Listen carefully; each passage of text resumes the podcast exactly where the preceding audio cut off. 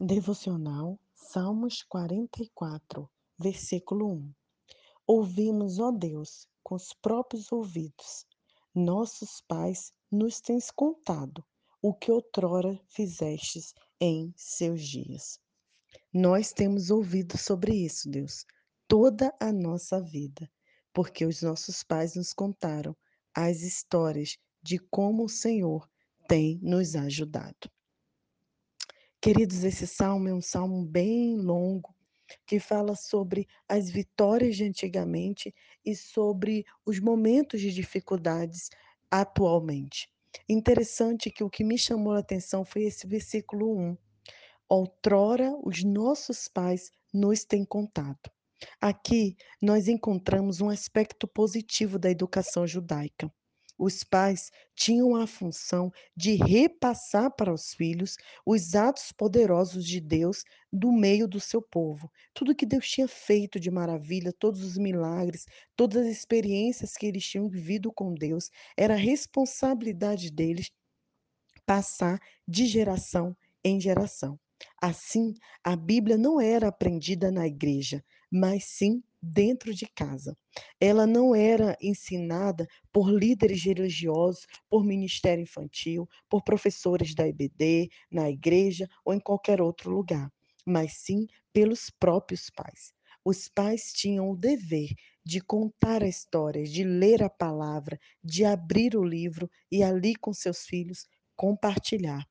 Oh, quem dera se hoje pudéssemos continuar fazendo isso que a palavra nos orienta, esse aspecto positivo cultural da época, mas que também é um princípio bíblico. Hoje, nós sempre estamos tão ocupados colocando a culpa em tantas tarefas que não temos tempo de sentar e ensinar e orientar aos nossos filhos a palavra de Deus. Muitas vezes, se não sempre, deixamos de lado ou, ou, ou delegamos, né? Para um professor, para o Ministério Infantil, para a igreja, para o YouTube agora, né? Mesmo com essa quarentena, que dificuldade tivemos de nos readaptar e tirar esse tempo com nossos filhos, não só para ensinar a ler e escrever ou atividades externas eh, escolares, mas sim a palavra de Deus. Você tem separado esse tempo? Você pode estar dizendo, não, Nai, eu não tenho filhos, não tenho crianças aqui em casa. Então, qual foi a última vez que você compartilhou com alguém a experiência que você viveu com Deus? O que Deus fez em sua vida no passado e que hoje, provavelmente, com certeza, Ele fará. Será que você consegue, em um almoço de família, em um encontro, em um churrasco, em um chá, você falar assim: "Primos, primas, amigos, aconteceu isso comigo. Deus, eh, fez isso comigo, eu tive essa experiência com Deus". Ou será que se alguém perguntar a você qual é seu testemunho pessoal, você não sabe nem o que compartilhar? Isso me chamou a atenção, queridos. Precisamos sim discipular os nossos filhos, precisamos sim ter a responsabilidade de contar o que Deus fez na história, a, a forma que Cristo veio e nos transformou e nos salvou. Nós temos aqui em casa essa disciplina graças ao Senhor. Então, todos os dias à noite, eh, de tarde, né, no no na soneca da tarde e à noite, a gente separa, lê a palavra de Deus com ele, lê uma história, conta, ora, tira o tempo, os 5 motivos para agradecer, né, e e depois a gente recita um versículo bíblico. Então meu filho tem 4 anos e ele já sabe mais de 6 versículos decorados, porque a gente está ali ensinando, repetindo.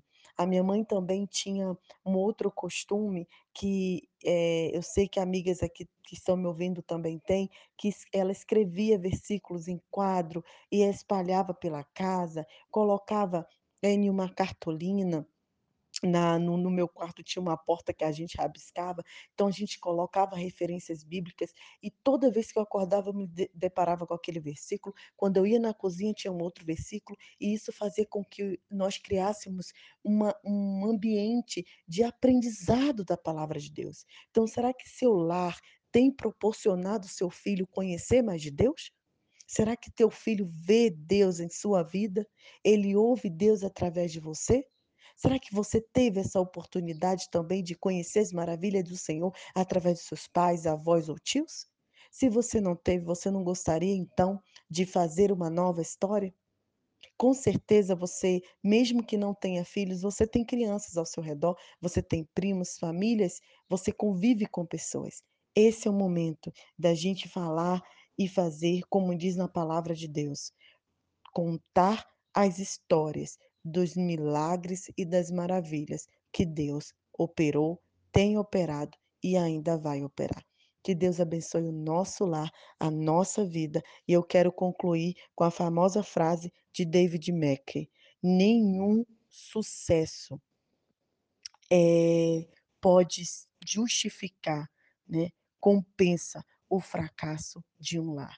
Que Deus abençoe seu coração. Nai Duarte, Moçambique.